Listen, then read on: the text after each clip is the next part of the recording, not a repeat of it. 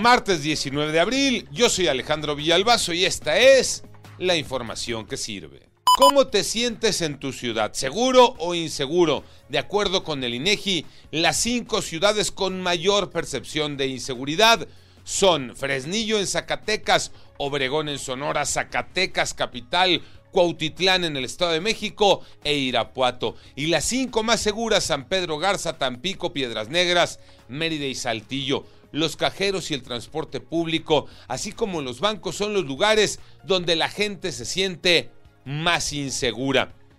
Los mexicanos confiamos en la Marina, el Ejército y más o menos en la Guardia Nacional. Reprobados están policías estatales y municipales. COVID-19 los números, Iñaki Manero.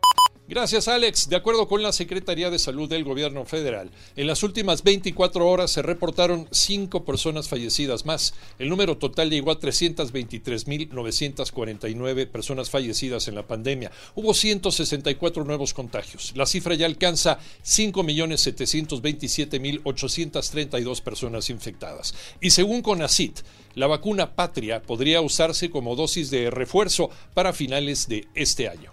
Esta vacuna se encuentra en la segunda fase de su protocolo de investigación y se estima que pueda estar lista para el último tercio de este año 2022. A seguirse cuidando y a vacunarse. Semana de jornada doble, Tocayo Cervantes. Así es, Tocayo. Jornada doble, jornada de media semana de la Liga MX. El campeonato está llegando a su etapa final. Todos los equipos están buscando sumar puntos para acercarse a zona de calificación. Claro, habrá quien se quede fuera. Hasta el momento y faltando tres jornadas por disputarse, solamente Tigres y Pachuca han amarrado su boleto a la liguilla y lo hicieron de forma directa, es decir, en los cuartos de final. Yo soy Alejandro Villalbazo, nos escuchamos como todos los días de 6 a 10 de la mañana, 88.9 y en digital a través de iHeartRadio. Pásenla bien, muy bien, donde quiera que estén.